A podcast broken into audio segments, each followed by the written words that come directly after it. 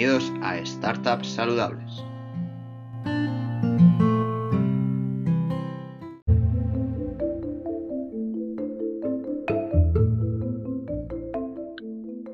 Tal día como hoy, en 1921, nacía Jack Steinberger, físico germano-estadounidense que ganó el Premio Nobel de Física en 1988. Además, en 1977 se estrena la primera película de Star Wars en Estados Unidos.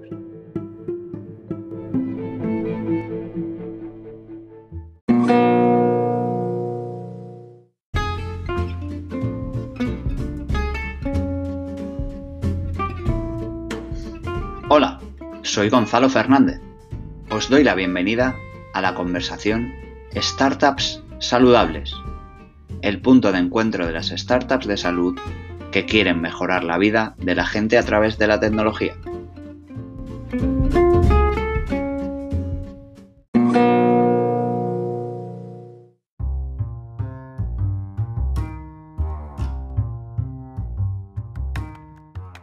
Ayer fue el Día Mundial de la Epilepsia y justo hoy, el día de la grabación del capítulo, comienza la Semana Europea contra el Cáncer.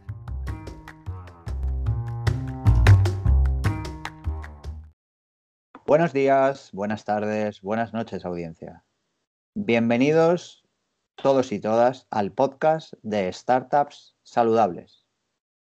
Hoy, en el capítulo 5, vamos a mantener una conversación con Miguel Iglesias, cofundador de Indotem Salud. Bienvenido, Jaime. Muchas gracias por aceptar la invitación y pasarte por este espacio. Nada, a ti, Gonzalo. O sea, encantado de estar aquí y espero que la charla sea amena y que podamos aprender uno del otro. Fenomenal. Cuéntame un poco más eh, sobre ti, eh, de manera rápida, para que la audiencia te pueda conocer un poco mejor. Pues nada, yo, yo soy Miguel, soy un chico que, o sea, tengo 21 años, eh, estoy actualmente estudiando en la universidad también. Y nada, eh, en la universidad fue cuando conocí a, mi socio Jaime y pues empezamos con este proyecto que ahora mismo nos ilusiona tanto, que es Innotem. Nosotros, bueno, ahora si quieres te comento lo que es un poco el sistema y tal, pero nada, eso, yo soy un chico de 21 años que me emociona mucho el proyecto en el que estamos envueltos y nada, es un poco eso. Muy bien, ¿y, y qué estudiasteis eh, tanto tú como Jaime, que dices Nada, eso, eso es muy curioso porque ahora cuando te cuente te va a sorprender porque nosotros eh, estamos estudiando administración y dirección de empresas, o sea, realmente nos ayuda un poco en la parte más económica, un poco ver, nos ayuda a ver cómo va una empresa y tal, pero el tema del sistema no, no tiene nada que ver. Eh, la parte técnica la lleva más mi compañero Jaime, que hoy por desgracia no ha podido estar pero es un poco porque él desde pequeño ha sido muy curioso con el tema de los ordenadores, eh, los cachivaches y tal. Y nada, yo le conocí porque, mm, o sea, empezamos este, este proyecto porque yo fui a su casa y de verdad que vas a su casa y es impresionante cómo tiene todo hecha la, la domótica de su casa por él mismo, eh, todo es automático, en su móvil puede ver quién entra, quién sale eh, es, la verdad es que es espectacular y, y, simplemente a él le ha gustado esto siempre, ha hecho sus cursillos, pero no ha hecho unos estudios específicos de esto, o sea que por eso te digo que es bastante curioso. Suena muy interesante lo que dices. Nos estabas contando que eh, tanto eh, Jaime como tú, la casa de Jaime con su domótica y demás, como que eso fue un poquito el germen de, de, del proyecto. Nada, te quería preguntar ¿Por qué, ¿Por qué nació Indotem? ¿Cuál es, cuál es esa historia que, que, hay detrás para que dijere, venga, vamos a empezar este proyecto y, y, va a ser Indotem? Pues la verdad es que son como, como varias historias cruzadas, porque como te comentaba, estaba el tema este de, de, la casa de Jaime, que a mí me llamaba la atención, pero sin más, o sea, no, no fue más allá. Y llegó un día que Jaime nos, nos comentó a todos los de la universidad que él estaba pensando en en empezar una empresa con este tema de domótica, porque él de verdad que hace una domótica eh, muy sencilla, eh, utilizando solo las cajas de registro, no tiene que hacer obras, no tiene que tal, y le parecía una idea para, para, comenzar una empresa y la verdad que yo también lo veía, lo veía factible. Pero en esa, en esa misma época, que fue hace un año y, medio o así, eh, eh, mi abuela se, cayó en, su, en casa, ella vive sola, y, nada, eh, hasta, la, hasta las 5 horas por la tarde que llegó mi tío, nadie, nadie la encontró, ella tenía, tenía contratada la típica medalla de teleasistencia, pero, pero nada, ella la dejaba colgada en la puerta, la deja por ahí, entonces pues hasta que no llegó mi tío y de milagro que ese día la iba a visitar, pues nadie se enteró. Entonces eh, yo empecé a pensar, eh, dije, joder, eh, Jaime con su, con su teléfono puede ver mm, cómo, qué está pasando en su casa, quién entra a una sala, quién no y tal. Y dije, joder, pues esto estaría muy bien para personas mayores que viven solas poder ver un poco que está llevando una, rutina normal y, un poco poder controlarlas cuando, cuando estas personas viven solas, que muchas veces tienen autonomía, pero siempre hay que tener un cuidado extra. Y yo se lo comenté. Y ahí empezamos a. Le, gustó la idea y empezamos un poco a, pensar. A pensar en esto. Y justo eh, unos. Pues un mes después, yo en un viaje de tren eh, nada, coincidí con un hombre, nos caímos bastante bien y empezamos a hablar. Duró, mm, duró como cuatro horas y no paramos de hablar.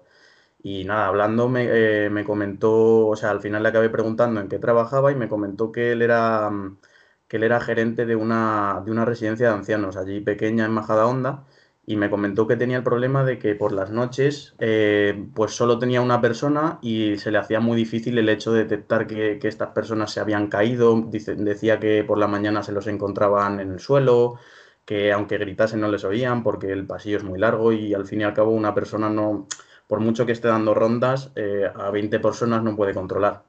Y nada, yo le dije, joder, pues nosotros estamos pensando en esto, que principalmente lo estábamos pensando para viviendas particulares, pero déjame tu teléfono y hablamos. Entonces yo le comenté a Jaime, eh, dijo que, que sí era factible, que iba a llevar trabajo, pero que era factible.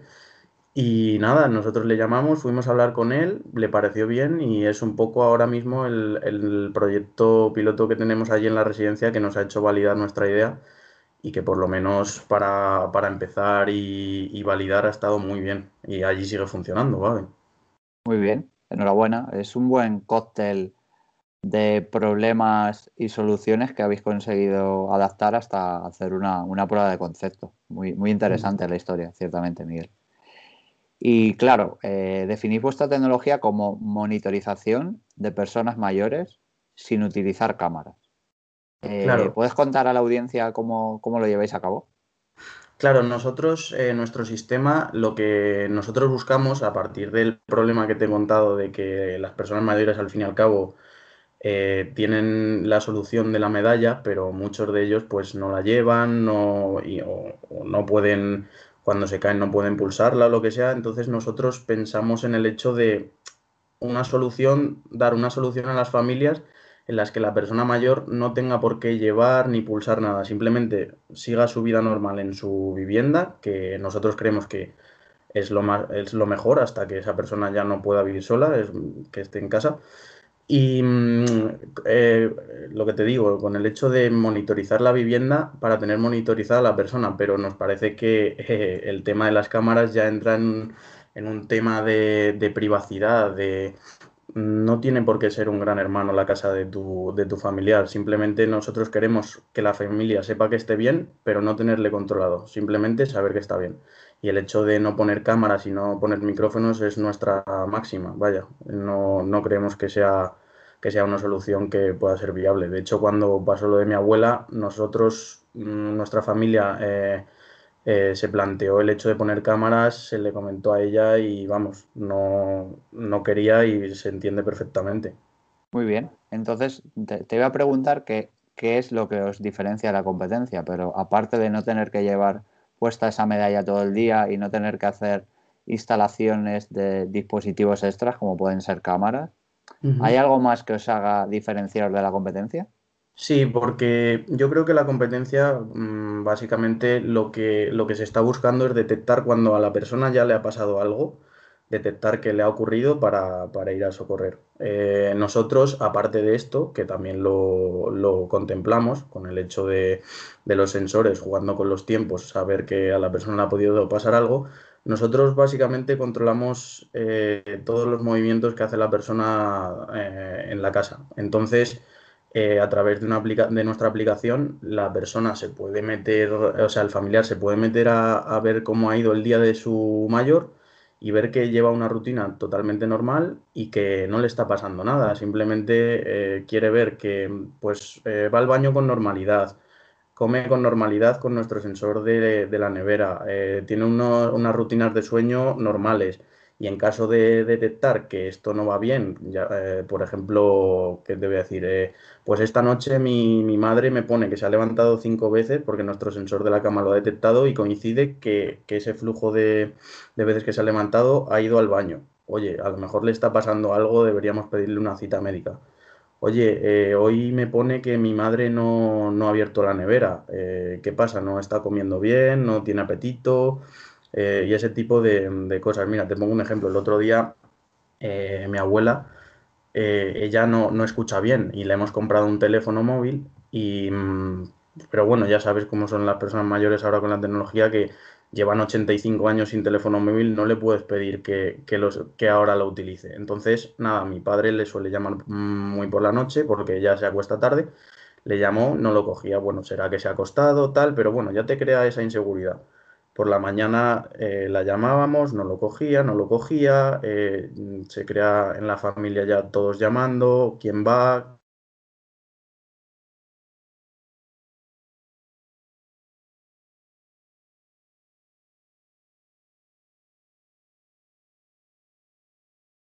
quién no puede ir, se llama a la vecina, la vecina llama y no contesta, ya se crea un clima de teléfono, pero 20 minutos se ha, se ha acostado y por la, por la mañana hace una hora se ha levantado. Vale, pues simplemente no está escuchando el teléfono. Es un poco dar tranquilidad a las familias.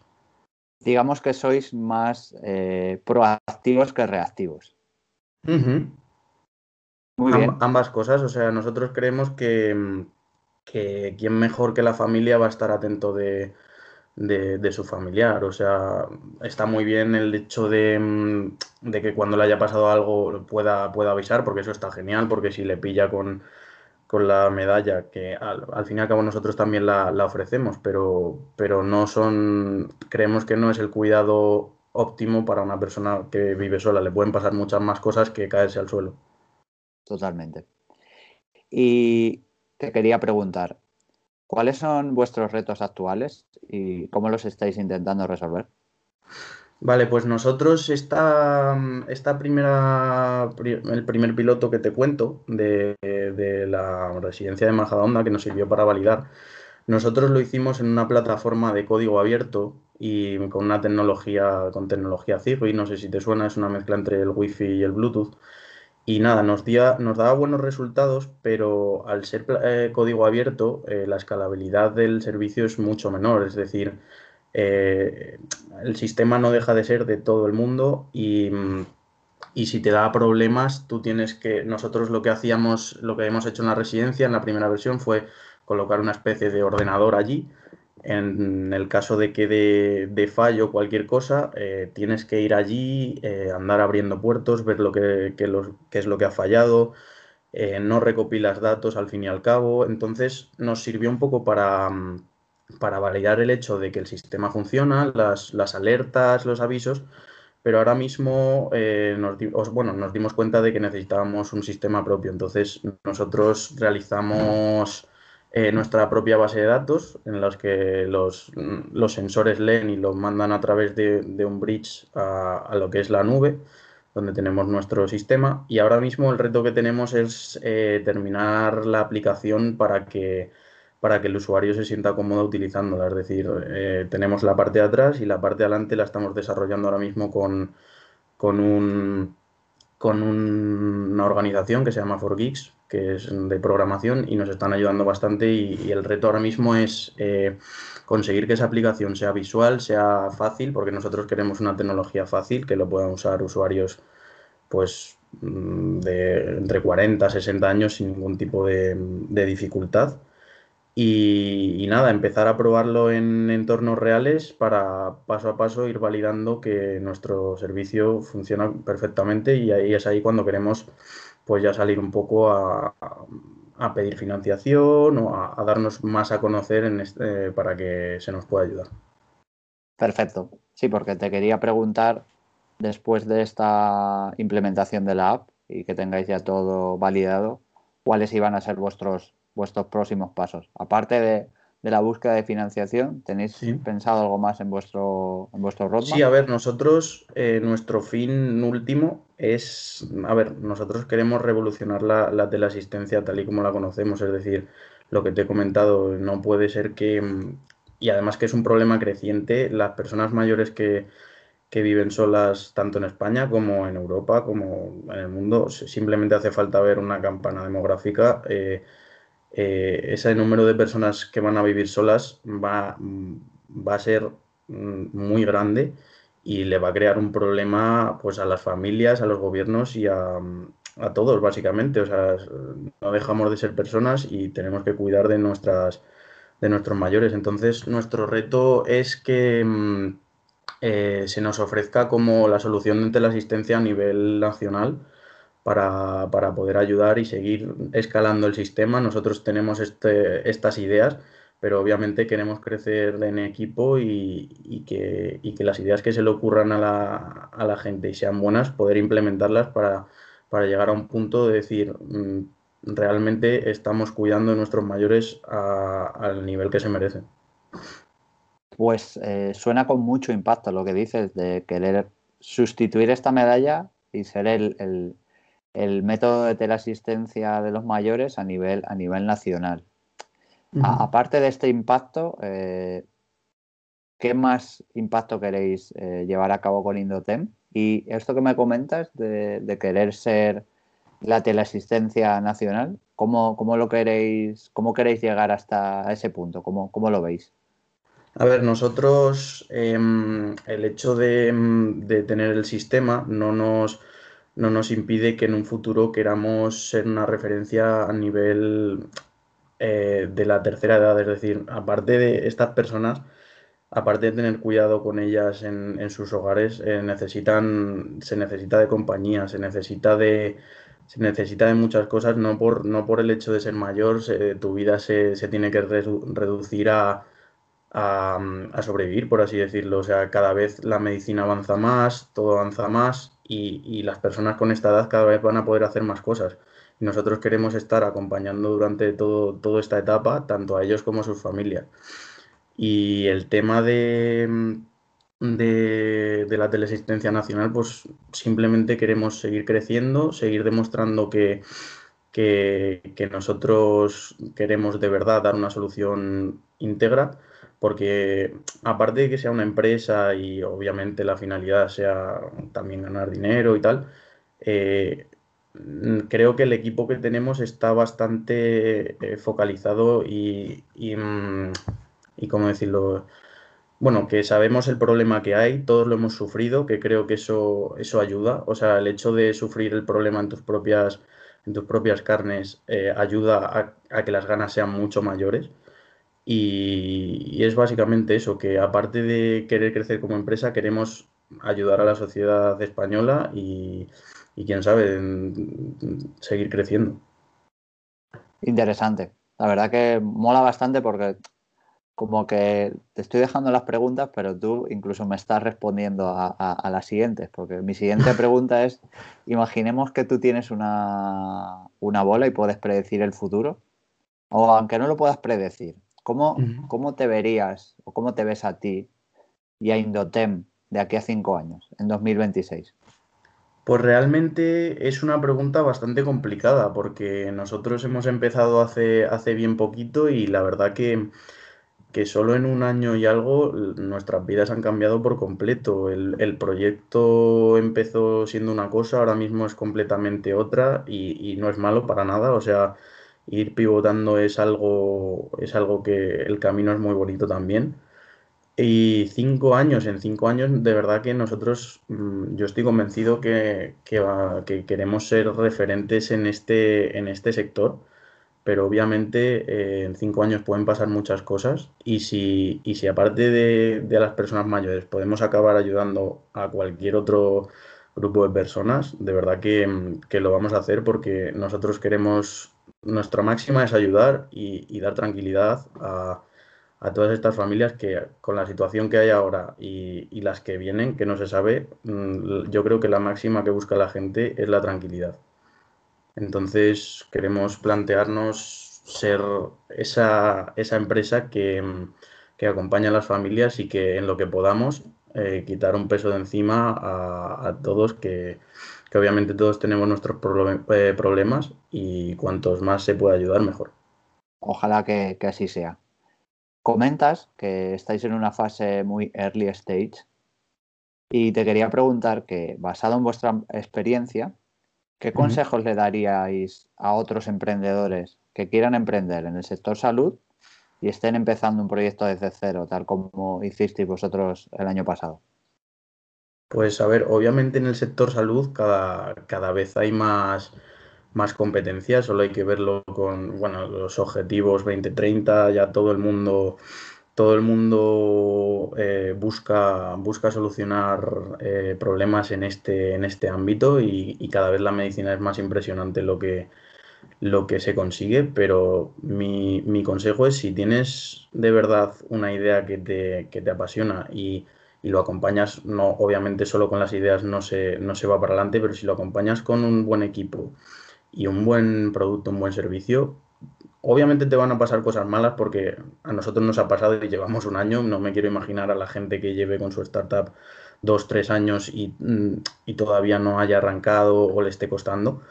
Pero si trabajas, si, mm, si sigues adelante, si los problemas los enfocas de una manera en los que en los que no solo sean un, problema, sino pueda ser parte de la solución, yo creo que, que ir adelante es, es bonito también. O sea, no, no es solo llegar a la meta, sino el camino. A mí me han pasado muchas cosas eh, este año que si yo hubiese seguido con mi carrera y no hubiese estado en este proyecto, pues simplemente seguiría sacándome mi carrera, que sigo con ella, pero que las cosas más bonitas yo creo que me están pasando con, con Indotem. Entonces, eh, el consejo que doy desde mi poca experiencia, aunque, aunque intensa, es trabajar y rodearte de gente que tenga las mismas ganas que tú, porque las ganas son muy importantes también.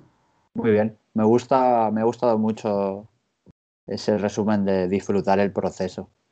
Y hablabas de, rodearte de gente que, tenga igual o más ganas que tú. ¿Cómo? O porque he visto también en LinkedIn que, habéis crecido en el equipo, que ya no estáis solo vosotros dos, tanto Jaime como tú. Entonces, ¿cómo, cómo o dónde eh, habéis podido encontrar estas personas con, esa pasión hacia un proyecto, digamos, que no está ideado por, por ellos? Pues mira, eh, como tú dices, empezamos Jaime y yo. Jaime nos lo contó a todos los de la universidad y la verdad que mm, al que más le ilusionó, por así decirlo, fue, fue a mí. Y nosotros empezamos y, nada, eh, al comienzo es muy, es bonito porque tienes que empezar a, ver por dónde vas a enfocar tu proyecto y tal, pero siempre, aunque, y más nosotros que en lo que te he comentado el tema técnico teníamos limitaciones, eh, llega un momento que te encuentras, y más siendo dos personas, te encuentras barreras. Y como, como tú estás tan ilusionado con el proyecto, cuando quedas a tomar algo, cuando vas con tus amigos, cuando estás con tu familia, siempre, siempre lo cuentas. Oye, mira, estamos en esto, no sé qué y, siempre, de verdad que siempre sale alguien, sale una, sale, oye, pues yo conozco, oye, pues yo os podría ayudar. Y, fue lo que pasó. Jaime se lo contó a un amigo suyo que estaba haciendo programación y le ilusionó el proyecto como a nosotros. Nosotros al principio conseguimos un local pequeñito para empezar a trabajar que nos cedió también otro amigo de Jaime. O sea, siempre es hablar con alguien y que les ilusione.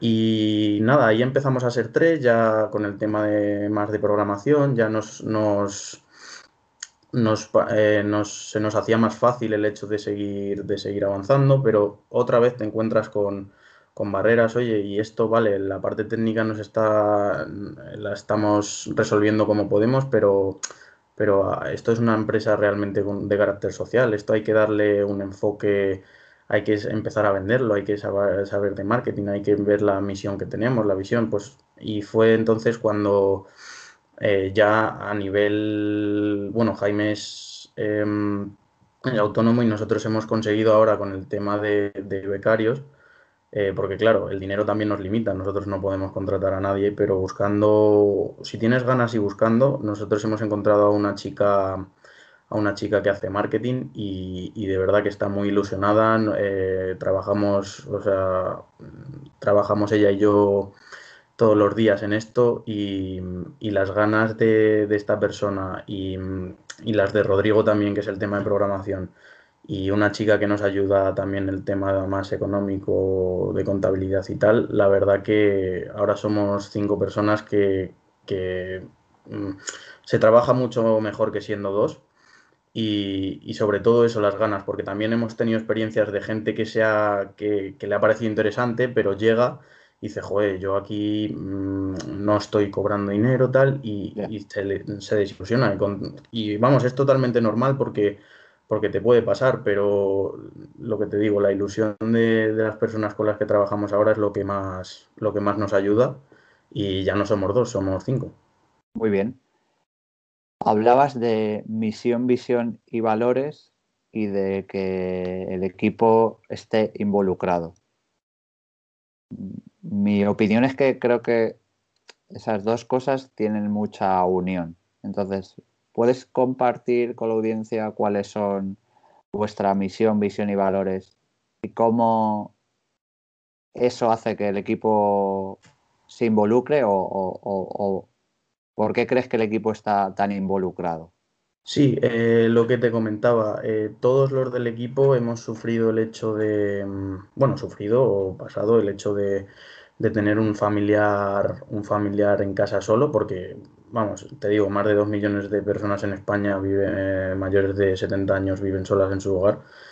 Y, creo que las ganas vienen por ahí, las ganas vienen de haberlo vivido, haberlo sufrido, haber estado con sus familias eh, buscando soluciones que realmente hay veces que dan, que dan mucha pena tener que, porque claro, todo, todo va bien cuando, cuando tus padres, tus abuelos viven los dos, eh, uno se encarga del otro, se quieren tal, pero llega un día que obviamente en todas las casas uno falta. Entonces ahí es cuando se encienden todas las alarmas y, empiezas a buscar soluciones y hay veces que se toman soluciones muy precipitadas.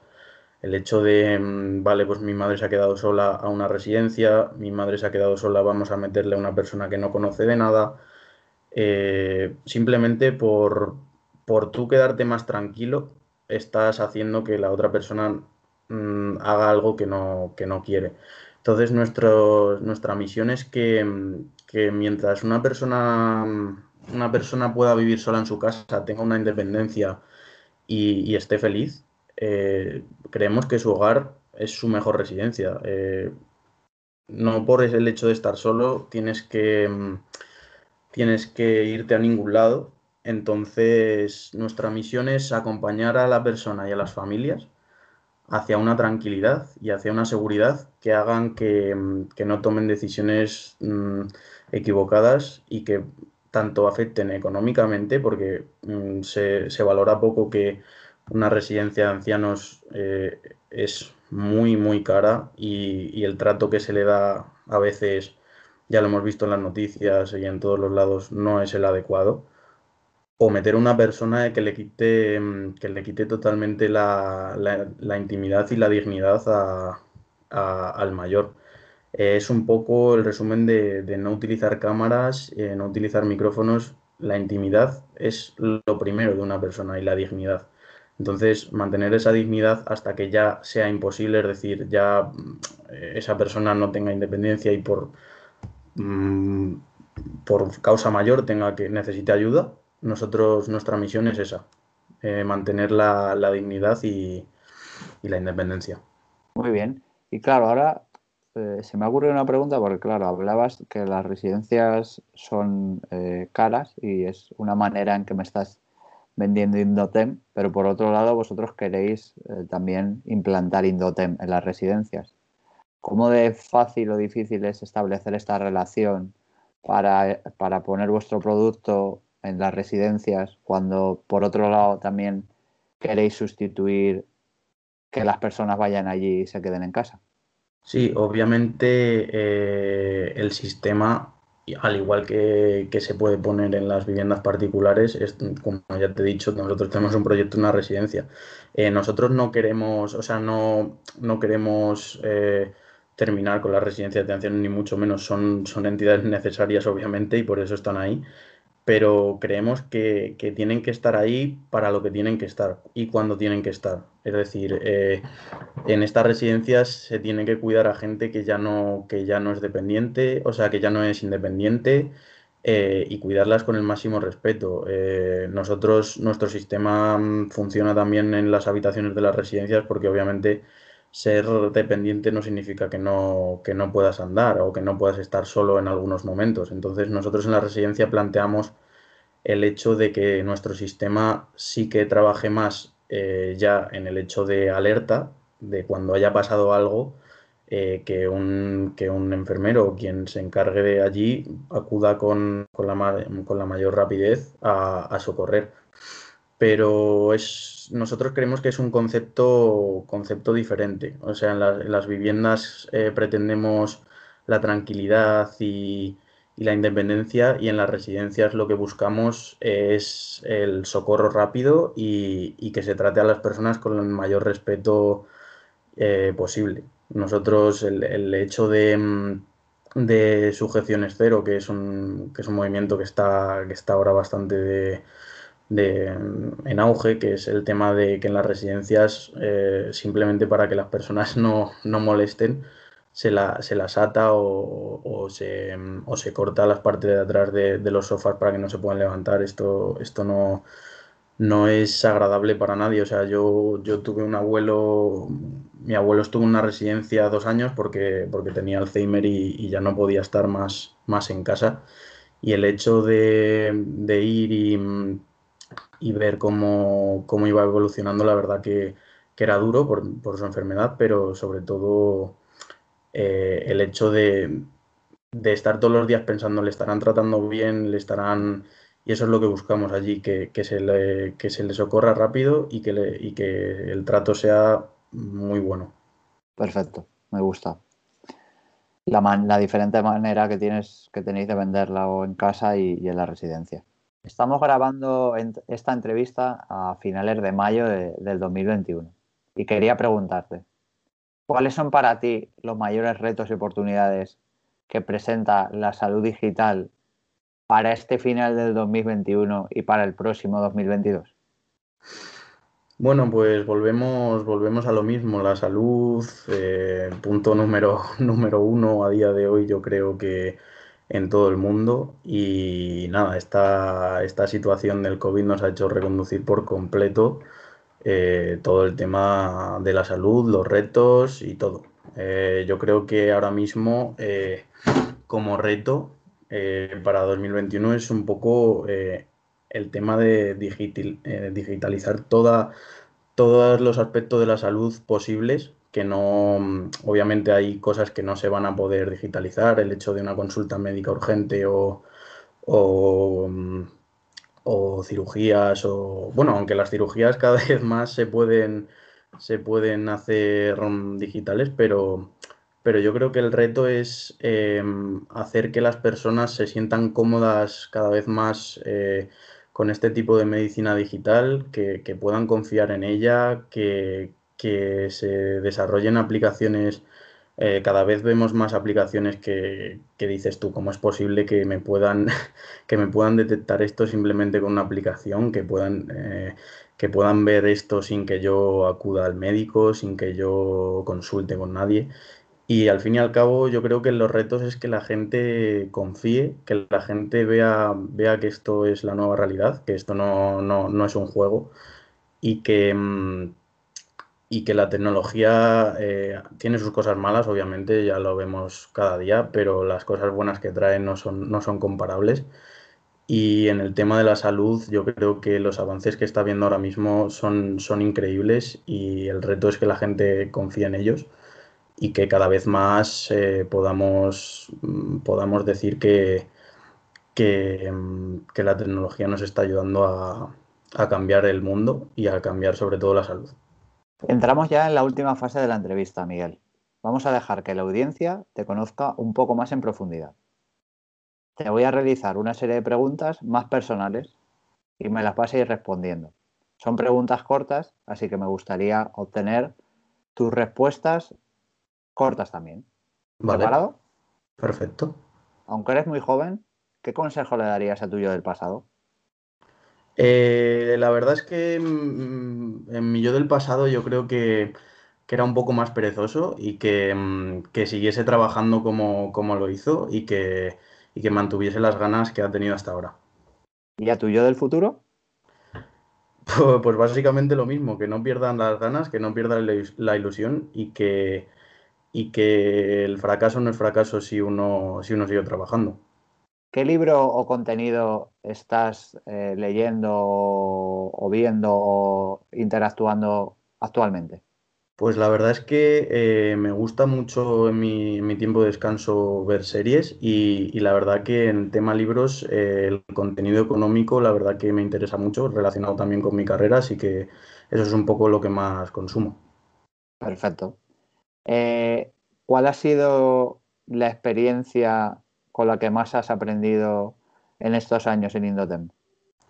Eh, yo creo que el tema cuando, cuando teníamos el proyecto piloto ya hecho y parecía que todo iba bien, llegó, llegó un par de meses que nos estancamos mucho y parecía que el desánimo iba a poder con nosotros, pero yo creo que tuvimos una conversación con un buen amigo nuestro que, que también está en el mundo del emprendimiento. Nos animó a pivotar nuestro, totalmente nuestro público objetivo. Y fue cuando ese, nuevo proyecto, esa nueva ambición, fue cuando yo creo que más he aprendido a no darme por vencido. ¿A quién te gustaría que entrevistáramos en Startups Saludables? Pues obviamente a mi compañero Jaime en un futuro me gustaría mucho cuando, cuando todo esto cuando todo esto hubiese cuando todo nuestro proyecto esté mucho más avanzado para que le conozcáis y veáis lo increíble que, es. Pero me gustaría también que, que, entrevistaseis a alguien en el mundo de, de la salud en la nutrición, porque creo que es un problema que también hoy en día nos mm, está, está de moda, pero es más un poco lo que suena que más consejos reales. Entonces me gustaría que, entrevistaseis a alguien de este, de este sector para que nos diese un poco unos, unos tips para, pues, para poder mejorar también en este, en este ámbito. Perfecto. Con Jaime nos lo apuntamos y no hace falta que, que nos hagas la introducción porque tenemos su contacto, pero si se te ocurre otra persona y nos quieres hacer la introducción, lo puedes hacer en podcast.gonzapico.com. Perfecto. Y ya, para cerrar esta conversación, me gustaría dejarte un espacio abierto. Si hay algo que me haya dejado en el tintero, puedes contarlo ahora. Siéntete libre de compartir lo que quieras con la audiencia. Nada, simplemente eh, yo me, quería dirigir a... Bueno, nosotros estamos en, la nave de Madrid, es un centro de, bueno, el Centro de Innovación de Madrid y cada día estamos eh, en contacto y, día a día vemos la, gente que está emprendiendo de todas las edades, de, mm, con todos, vamos, de todo tipo de, personas y te das cuenta de que, de que hay algo que se puede perder, eh, se pueden perder contratos, se pueden perder clientes, se pueden perder eh, oportunidades, pero la gente mm, que, está ahí está ahí porque no ha perdido, no ha perdido la ilusión en su proyecto, no ha perdido las ganas de trabajar y, sobre todo que, que ha, sabido eh, salir adelante con cualquier adversidad. Entonces creo que si, si estás escuchando esto y, y tienes un, proyecto en mente o un proyecto en marcha, eh, el hecho de, no venirte abajo por, cualquier circunstancia es crucial. Si te, va, te van a pasar cosas, es imposible que no te pasen cosas. Eh, no, no eres una empresa eh, consolidada y mira que a las empresas consolidadas les pasan cosas, te van a pasar cosas. el hecho de a lo mejor no estar ganando mucho dinero o no, no haber conseguido los retos que te habías propuesto te van a hacer va a hacer que te que pienses en, dejarlo y en, en, llevar una vida, pues, pues trabajar en cualquier empresa y ya está. Pero creo que, la ilusión, la ilusión es lo que es lo que mueve un poco eh, el mundo. Y, y, si de verdad piensas que, que tu idea va a ayudar y trabajas, tu idea va a ayudar. A muchos o a pocos, pero, pero, pero lo va a hacer. Esto ha sido todo, eh, Miguel. Gracias por haberte pasado por este espacio. Gracias Te deseamos mucho éxito, tanto a ti personalmente como a Indotem. Muchísimas gracias. A todos los demás, pronto tendréis el siguiente capítulo. Muchas gracias por escucharnos.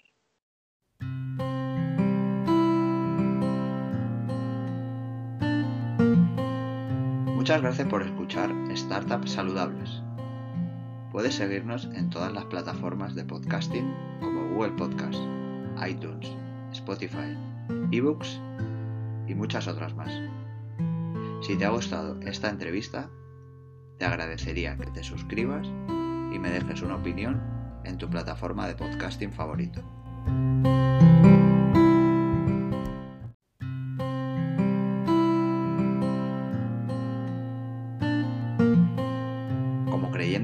Continua, no dudéis en contactarme en podcast.montapico.com con las sugerencias que tengáis o si queréis participar en algún capítulo.